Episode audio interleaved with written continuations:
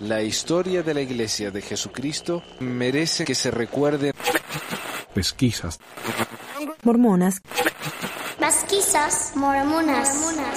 Abstiros almomas. Bienvenidos a otro episodio de Pesquisas Mormonas. Muchas gracias por escucharnos otra vez. Le habla Manuel desde Layton. Esta vez estoy acá en el trabajo después de horas, porque un poquito más callado que en casa. Pero tal vez el sonido no sea tan bueno, así que les pido disculpas. Están acostumbrados al, al estudio. Pero no sé, tal vez suene mejor acá, qué sé yo.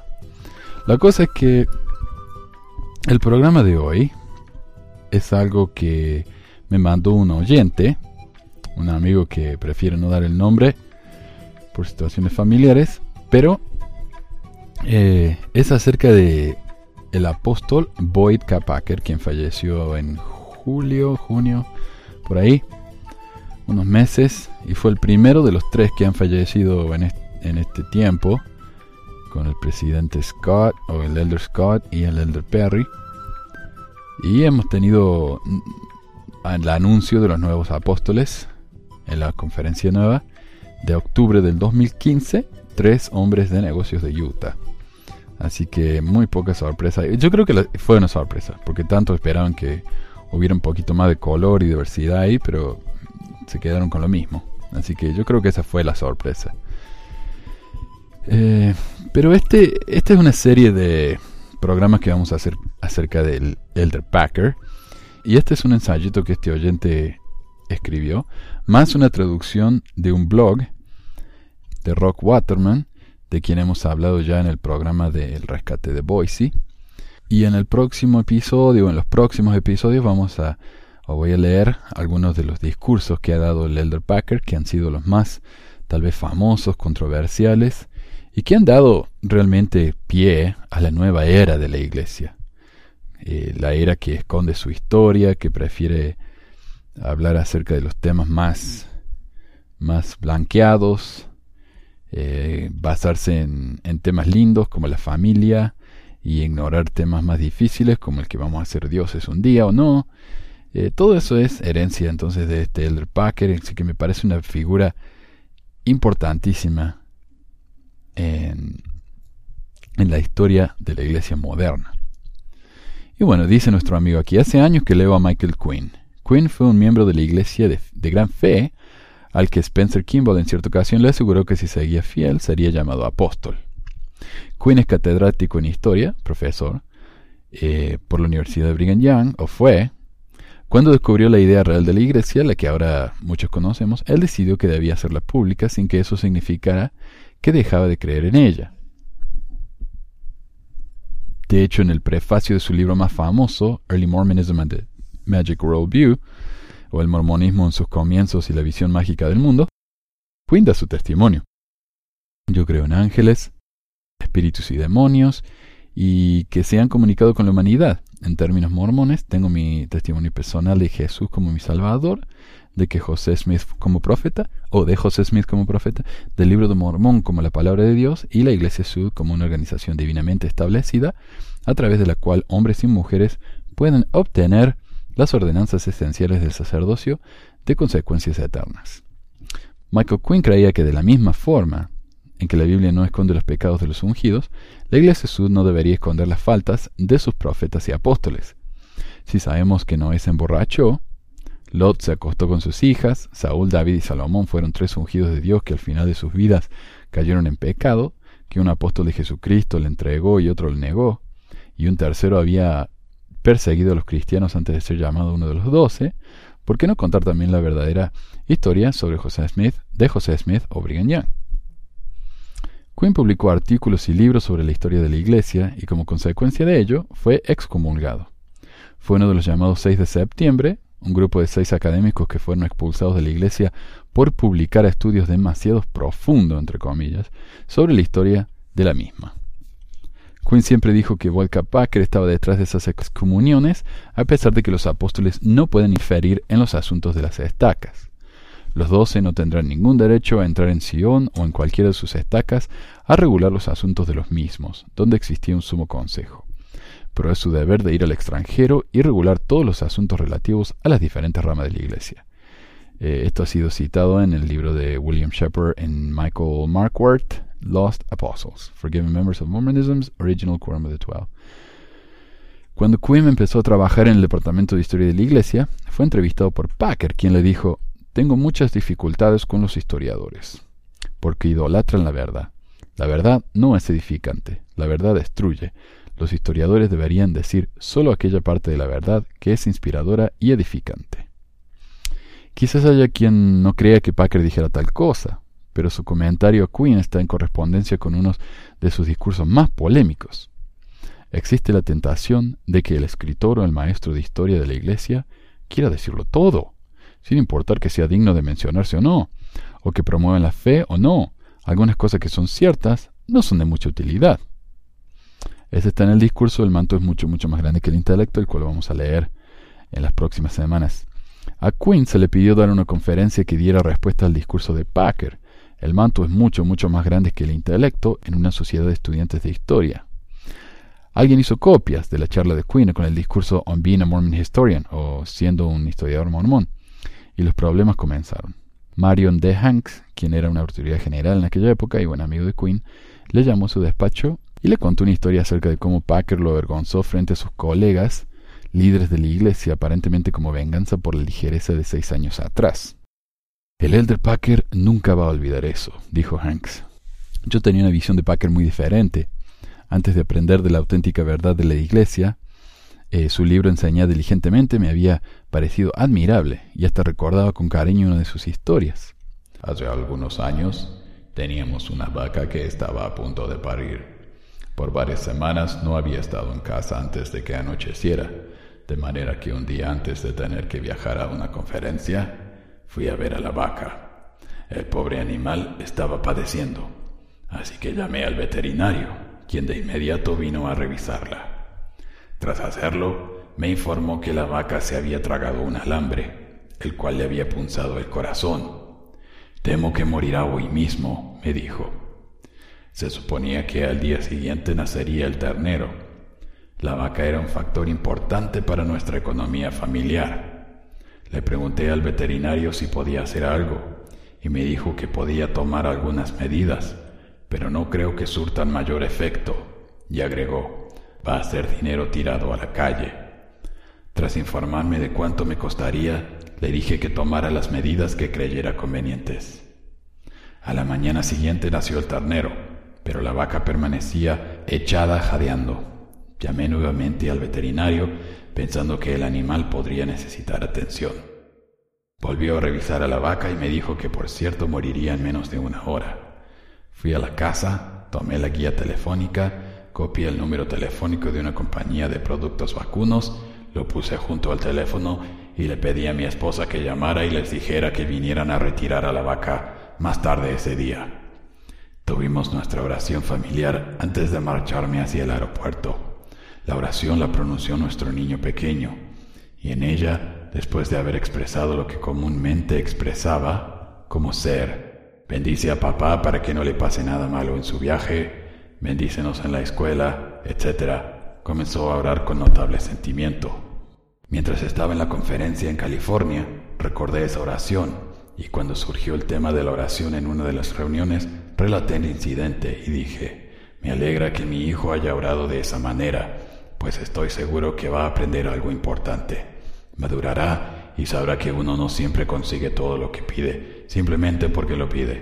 En ello hay una lección para aprender. Y por cierto que la había, pero fui yo quien la aprendió y no mi hijo, pues cuando llegué de regreso a casa ese domingo por la noche, Bossy estaba mejor. Fue el padre quien tuvo que aprender una lección sobre la fe y la oración, de igual manera, si no más, que su hijo. Pero el capítulo 26, Los Destructores y la sección El Destronar, ya contenía un bosquejo de sus ideas sobre la verdad, aunque lo suficientemente camuflada como para que una mente inocente y crédula como lo era la mía no fuera consciente de su verdadero significado. En lo que concierne a la iglesia, agregué, supongo que si nos empeñamos en buscar hallaremos rajaduras y picaduras aquí y allá. Es probable que nos encontremos con alguna aberración en la actitud de algún líder del pasado o aún del presente. Pese a ello, existen pruebas innegables, irrefutables e inamovibles de la veracidad de la Iglesia. Y a causa de ello, existió ese alguien que en su debido momento, bajo suprema inspiración y gran sabiduría, obró con obediencia y procedió a organizarla. Es preferible que nos ocupemos de apreciar su belleza y su magnitud en vez de tratar de derrocar y buscar sus rajaduras. Quisiera decir algo en cuanto a la acción y efecto de destronar. Estoy seguro que sabéis lo que este término quiere decir. Literalmente se refiere a la acción de derrocar del trono a un monarca, por ejemplo, aunque en este caso, en una aplicación más general, expresa el quitar a alguien de una determinada posición ocupada hasta ese momento. Si un hombre con el pasado de los años ha consolidado un alto lugar en la estima de sus conciudadanos, Parece ser una práctica común el que haya quienes procuren investigar el pasado de tal persona para encontrar si pueden alguna falla, para después publicarla y de ese modo dar a entender que se les había pretendido ocultar algo. Tal maniobra termina por menoscabar el carácter histórico de la idealizada estima y veneración en la que se había tenido a ese hombre a lo largo de los años. Es decir, y esta es mi nota, ¿no? Aparte. El Elder Packer le parece que es mucho más importante tener versiones idealizadas de las personas y no la verdadera versión de esas personas. O sea, él, él prefiere la fantasía a la realidad, podríamos decir, en otras palabras. Que Packer estuvo involucrado en las excomuniones de los 6 de septiembre es algo que ya nadie pone en duda. Hace unos 20 años, cuando todavía era miembro activo creyente de la iglesia, estuve en Utah de vacaciones donde visité a unos amigos ex misioneros. Allí descubrí la revista Sandstone, que publica artículos sobre la historia del mormonismo y sus doctrinas desde un punto de vista académico. Mis amigos tenían en su casa algunos ejemplares y estuve leyendo algunos artículos sobre el escándalo del 70 Paul H. Dunn. Recuerdo que uno de estos amigos me dijo algo así como, no recuerdo la frase exacta, esta es la clase de artículos que no se publican en el Ensign, porque él dice, y señala una foto de Boyka Packer, que los miembros no necesitan saberlo. Esto lo dijo en un tono bastante molesto. Yo no cabía de asombro. Para mí, un miembro converso español, era inaudito que otro miembro activo de la Iglesia criticase a un apóstol. Pero como español, y habiéndome criado en un ambiente católico, me di cuenta que para los católicos de nacimiento era algo muy natural criticar a los curas, obispos e incluso al Papa, sin dejar de creer en la Iglesia católica. ¿Por qué iba a ser diferente para los mormones? Al poco de morir Boyka Packer, estuve buscando información sobre él. Al recordar el comentario de mi amigo y al leer tanto sobre la excomunión de Queen y el papel de Packer en los 6 de septiembre, me pregunté qué concepto tendría la gente que vive la iglesia de una forma más cercana, la gente de Utah especialmente, gente de habla inglesa que tiene facilidad para acceder a los libros no utilizados por la iglesia, que escucha los podcasts como el de John Dellin, leen diálogos, Sandstone, etc. Una forma de ver la iglesia distinta de cómo la hemos vivido los conversos de otros países. Y encontré un artículo sumamente interesante. El artículo se llama ¿Por qué llorar por Boyd K. Packer? Y está escrito por Alan Rock Waterman, el autor de un blog llamado Pure Mormonism, que como eh, John Deling fue excomulgado de la iglesia debido a sus publicaciones poco ortodoxas, entre comillas. Alan Rock Waterman, como Michael Quinn, son miembros excomulgados pero todavía creyentes. Al leer el artículo de Waterman hay que tener en cuenta que su autor, aunque crítico de la iglesia, cree en José Smith y en el libro de Mormón, esta posición tan difícil de entender para mí en un principio está acorde con los católicos que critican la Inquisición, la pederastria de los curas, los acuerdos de la Iglesia Católica con dictaduras y aún así se mantienen fieles a su fe católica. Yo particularmente no creo en ninguna iglesia, dice nuestro amigo. Hace un tiempo y en uno de los podcasts de Pequisas Mormonas, Manuel dijo algo con lo que me sentí muy identificado. Las autoridades de la iglesia siempre dicen que la iglesia es perfecta, son los miembros los que no lo son. Pero Manuel dijo, y yo pienso igual, que la iglesia es imperfecta como lo demuestra la historia, muy imperfecta. Pero los miembros no. No estoy diciendo que sean perfectos en el sentido de absoluta perfección, en el que se habla en los discursos, pero si hay alguien que le da valor a la iglesia, no es su organización ni su historia, sino los miembros de la misma. Hablo de la gente buena, porque en la iglesia de todo hay. Este artículo viene a demostrar esto último, eh, Waterman hace una reflexión crítica y honesta sobre Packer, pero también me atrevería a decir que es sentimental.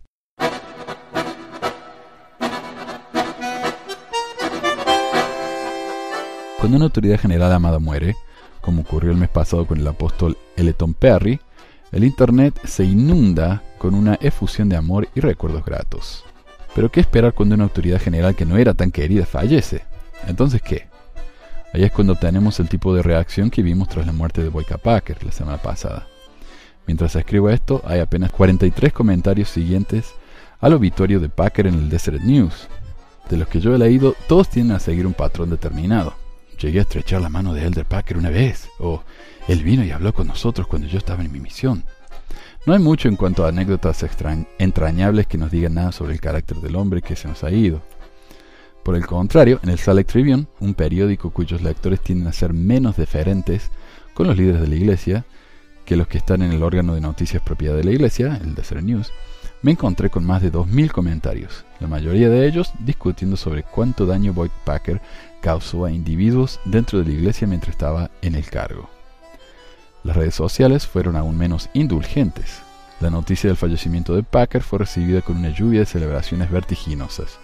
Muchos duplicaron los mensajes entre sí al enviar un videoclip del Mago de Oz, donde los Munchkins están felices bailando con alegría y cantando Ding Dong, la bruja se ha muerto. Uff. Uno de los comentarios más reservados que leí en Facebook tras el anuncio de la muerte de Packer era este. Al parecer es de mala educación hablar mal de los muertos tal vez porque no pueden defenderse.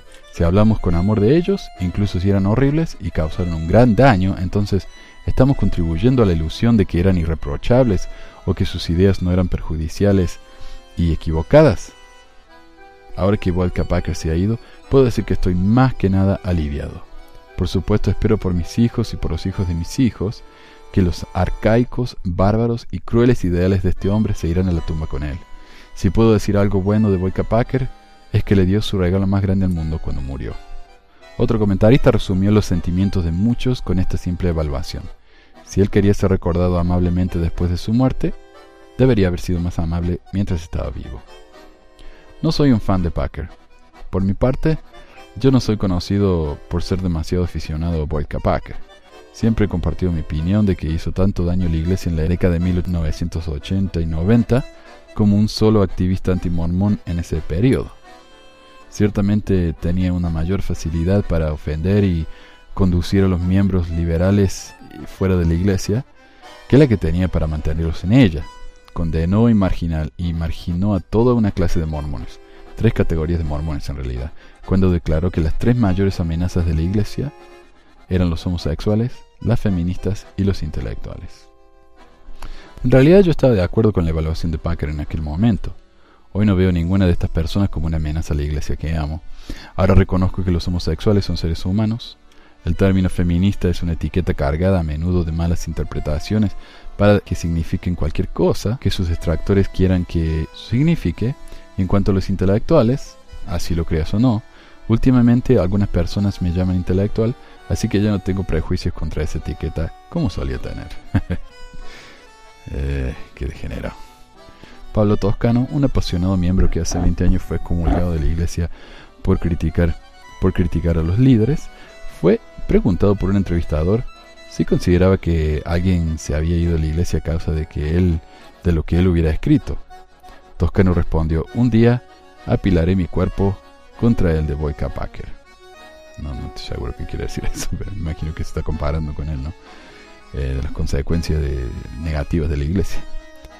Aunque fue un líder prominente de la iglesia durante unos 45 años, por alguna razón Packer no parecía generar el tipo de elogios con los que a menudo colmaban a sus colegas, y a veces eso parecía molestarle. Él era el tipo de persona de la que se podría decir puedes amarlo u odiarlo, pero también era el tipo de persona del que dijeron lo odias o no lo odias mucho. O sea, esas son las dos opciones. En vez de o lo amas o lo odias, es o lo odias o lo odias mucho. Qué triste, ¿no? Boyka Packer, a mi parecer, comenzó a cambiar en los últimos siete años. Él dio una charla en su barrio en el, en el 2008 en el que, que fue diferente a lo que ya conocíamos. Aunque algunos de sus pensamientos se centraron en la iglesia, habló desde el fondo de su corazón y creo que tenía razón en muchas cosas. Creo que todos nosotros, incluso un sacerdote, alma, podemos cambiar.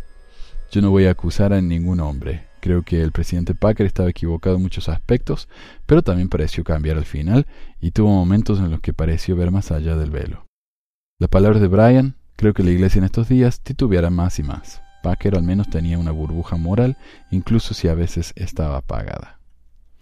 Las palabras de Brian me trajeron a la mente algo que había oído una vez de Maxim Hanks. Maxim había estado entre los llamados 6 de septiembre, una media docena de miembros fieles que habían sido cuestionados y expulsados de la iglesia, según algunos, a petición de Boyka Packer. Por lo menos uno de los dos casos, uno o dos de los casos estaban relacionados con Packer. Y una nota al pie dice el fallecido Malcolm Jepson, un miembro de los 70 y el mejor amigo de Boyka Packer, desde la infancia admitió en sus memorias inéditas el papel que desempeñó como agente eh, de su amigo Blake Packer en la ejecución de uno de, los, de estos comités disciplinarios, el de Abraham Gileadi. La expulsión de Gileadi fue más tarde dictaminada como un error, fue reincorporado y todas las referencias a su excomunión borradas. Según José Smith, es una violación de la ley de la Iglesia que cualquier apóstol interfiera en los asuntos relativos a los miembros de una estaca. Regresando al ensayo, dice Maxim Hanks, dice cómo, muchos años después de su excomunión, se encontró con un envejecido Boyd Packer en la manzana del templo. Sentado en una silla de ruedas parecía frágil y débil. Ella le saludó y él le sonrió con un gesto de bienvenida. Sin embargo, Packer no reconoció a la mujer a cuya vida había sido afectada casi veinte años atrás por su causa. Me encontré sin sentir nada sino compasión y amor por un hombre que una vez había parecido como un enemigo. Maxim recordó más tarde. Tengo la sensación de que es la manera en que Cristo quiere que yo reaccione. La semana pasada, al enterarse del fallecimiento del hermano Packer, Maxine escribió en su página de Facebook. Su muerte es todavía difícil de asumir. Se siente monumental. Cuando me vi en desacuerdo con él en la, e, en la década de los noventas, nuestros puntos de vista parecían opuestos. Sin embargo, pensé que lo entendí. Más tarde, con los años, lo leí más a fondo. Lo entendí mejor. Vi cosas que con las que de hecho estábamos de acuerdo, cosas que nunca había visto antes. Por último, estoy agradecida por la piedad que me permitió encontrar un poco de alivio hacia él antes de que muriera. Lo que sea todos hayamos aprendido de nuestra relación con él, lo que sea que todos hayamos aprendido de nuestra relación con él, pido porque nuestras experiencias nos ayudarán a centrarnos en la curación de las heridas, no importa cuán profundas sean, y avanzar en la iglesia. Por supuesto, Maxine, y esta es nota mía, Maxine regresó a la iglesia. Ella se volvió a bautizar y ahora es miembro activa. Así, no sé cuál será su situación con respecto a su creencia literal de la iglesia, pero ella eh, ha vuelto a ser mormona, así que es diferente, ¿no? Hay un, beneficio, hay un beneficio inesperado al descubrir puntos en común con alguien a quien una vez consideramos nuestro enemigo, y admiro la misericordia de Maxine en este caso. Tengo que admitir que a pesar de algunas de las diferencias principales que he tenido con Boyd Packer a lo largo de los años, yo también he descubierto posiciones, en particular en los últimos años, en las que estoy completamente de acuerdo con él. La semana pasada incluso cité una declaración hecha por él en la apelación que presenté en respuesta a mi propia excomunión. Si se ha sorprendido de que haya encontrado algo que dijo Boyd Packer que me ha servido como argumento útil para reforzar mi posición, bueno, no creo que se haya sorprendido más que yo. ¿Perdona y olvida? El perdón es una de las cosas más difíciles que el Señor solicita de nosotros. Puede que sea nuestro privilegio pudrirnos en nuestra ira y frustración por la iniquidad de otros, pero seguro que no es saludable. Solo sirve para envenenar nuestras almas. Gracias a Dios, la administración de justicia no, no es parte de nuestras obligaciones. Es el Señor quien la administra, no nosotros. Así que no importa el daño que hayamos recibido a manos de otros. Tenemos que dejarlo en la mano de Dios. Jesús nos recuerda, a vosotros os he requerido perdonar a todos los hombres. Aprender a perdonar impide que nos amarguemos por las acciones de otros, que de todos modos no podemos controlar. El perdón nos permite seguir adelante, pero el perdón nos obliga a pasar por alto el daño que alguien nos ha hecho Significa que aprobamos los pecados de otros, sobre todo cuando esos pecados han afectado de forma perjudicial a tanta gente. Se nos obliga a actuar como si nada hubiera pasado. Yo digo que no. Mi esposa y yo éramos muy amigos de otra pareja en nuestro barrio de California. Hace algunos años el marido murió. Afortunadamente para su viuda, él dejó atrás una cantidad considerable en su seguro de vida, lo suficiente como para mantenerla a ella y a su pequeño hijo por el resto de sus vidas. Esta viuda conocía a un miembro de confianza de su estaca que era un exitoso constructor, y se ofreció a ayudarle a invertir ese dinero. El dinero fue un negocio seguro, una urbanización comercial muy atractiva, debido al estatus de aquel hombre como experto financiero informado y sobre todo también porque era un miembro respetado del Sumo Consejo de Estaca, nuestra amiga tenía plena confianza de que su dinero estaba a salvo con él. Y le confió casi toda la suma. Eso fue en el 2007. Bueno, ya sabéis lo que vino después. 2008, el mercado de la construcción cayó por completo y el dinero de nuestra amiga desapareció. Absolutamente todo. A pesar de esto, la viuda continuó teniendo plena confianza en que el hombre encontraría una forma de devolvérselo, porque es un buen miembro de la iglesia. Pero el hombre no le podía devolver su dinero. No lo tenía. Había perdido su propio dinero y el de ella, porque le había entregado todo a otra persona y esa persona también lo había perdido. El dinero había desaparecido, así de simple. Así que aquí está la pregunta. ¿Se le requiere a nuestra amiga perdonar al hombre que perdió su dinero? Por supuesto que sí, Dios lo requiere y en su honor he de decir que lo perdono. Pero en su perdón, ¿se le requiere fingir que la pérdida nunca sucedió o condonar al daño que se le hizo? No, no se le requiere. Nuestra amiga sufrió grandemente debido a la pérdida de su dinero. Ella fue arrojada a la pobreza y obligada a depender de los sistemas de gobierno y de bienestar de la Iglesia para que ella y su hijo pudieran sobrevivir. Así que, aunque ha perdonado al hombre y ha aprendido a seguir adelante, eso no cambia el daño que le hizo a su vida. ¿Cómo iba a ser responsable de su futuro bienestar y del bienestar de su hijo si no hubiera aprendido de la experiencia y decidir ser un poco más cuidadoso en el futuro? ¿No debería hacer todo lo que pudiera para asegurarse de que tal daño no se repita, ni a ella misma ni a ninguna otra persona? ¿No hay una lección de la que puede beneficiarse? Yo diría que sí, y aquí está. El hecho de que un hombre sea un miembro de la Iglesia con llamamiento importante no significa automáticamente que es incapaz de cometer errores o hacer daño. Incluso la persona mejor intencionada puede no siempre hacer lo correcto por ti.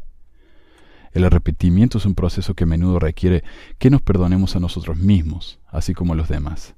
Me he dado cuenta de que pecar o caer es una parte esencial por la que nos pusieron en esta tierra, y la más importante de la que aprender. Dios no se sorprende cuando caemos, es lo que espera plenamente de nosotros.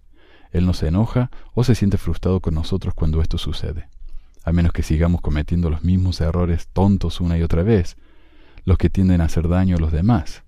Las escrituras muestran que esto parece irritarle un poco. He encontrado que cuando he cometido un error o un pecado por el que estoy en la necesidad de arrepentirme, el Señor realmente tiene una sola pregunta para mí. ¿Has aprendido algo? Si puedo reconocer la lección y aprender de ella y aplicar lo que he aprendido, por lo general soy capaz de seguir adelante y hacerlo mejor. Si no puedo, o no quiero, aprender de la experiencia, quedo atrapado en mis pecados. Cuán igualmente importante es entonces, cuando somos víctimas, como indudablemente lo fueron de Boyka algunos confiados miembros santos de los últimos días, aprender de sus errores y de los nuestros, decidiendo no caer en la trampa de confiar en el brazo de la carne simplemente porque la persona adscrita a ese brazo tiene un alto cargo y una posición elevada en la iglesia, sino en su lugar seguir la luz de Cristo dentro de nosotros mismos. Esto no solo nos protege de la credulidad y el daño, sino que también nos permite ser sanadores en lugar de víctimas o enemigos. Habrá algunos miembros fieles que lean este artículo que nunca hayan oído hablar de ninguna de las controversias en torno a White Packer todo esto será algo nuevo para ellos y que puede que se pregunte qué gran daño hizo Packer realmente. Cuando comencé a escribir este artículo creí que sería importante listar, documentar y delinear con precisión los males que algunos miembros de la Iglesia sufrieron debido al fanatismo autoritario de Volker Packer. Pero he cambiado de opinión. Puedo ponerlo todo en alguna futura entrada del blog, pero no esta semana. Hoy no. Packer se ha ido a recibir su recompensa. Sea cual sea esa recompensa, está en el reino de Dios. Pero en nuestro reino haríamos bien en seguir el tierno ejemplo de Cristo, que perdonó a los que pecaron, y nos recuerda que todos somos pecadores. Es posible que podamos hacerlo en vez de sentir compasión por los líderes de la Iglesia cuando nos juzgan equivocadamente o actúan injustamente contra nosotros. Podríamos usar la verdad de lo que somos de una forma productiva en lugar de una forma conflictiva para encontrar un terreno común o soluciones en lugar de exacerbar la desconfianza. Esta semana, miembros de la familia del hermano Packer están sufriendo su pérdida, mientras que algunas personas que nunca lo conocieron siguen lamentándose por el daño de algunas de sus palabras y acciones que una vez infringieron sobre ellos y sus seres queridos.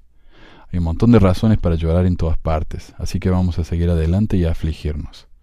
Y mientras nos afligimos, podríamos enviar sinceras oraciones al cielo por el hermano Packer, reconociendo que él no era ni más ni menos imperfecto que lo que el resto de nosotros lo somos a nuestra manera.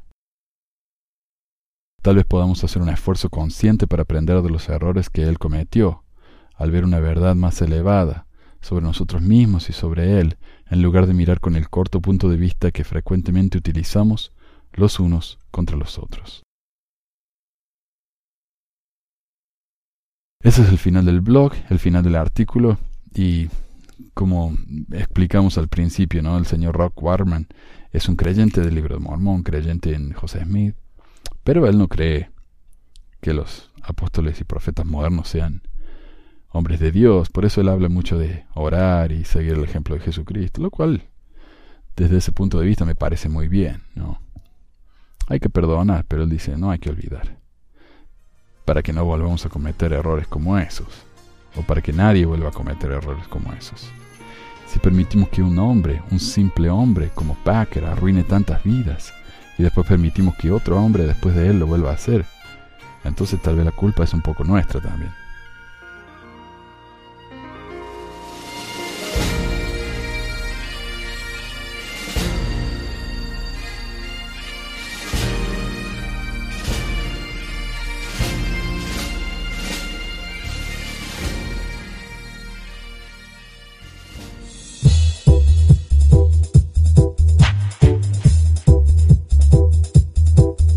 Gracias por escuchar este episodio de Pesquisas Mormonas. No se olvide de visitar nuestro website en pesquisasmormonas.com o pesmor.com y nuestro blog en pesquisasmormonas.org o pesmor.org.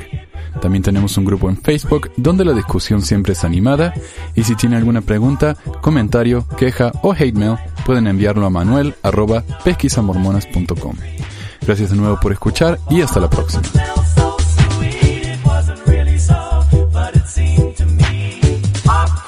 La música al comienzo del podcast es la canción de la primaria Historias del Libro de Mormón por Clive Romney.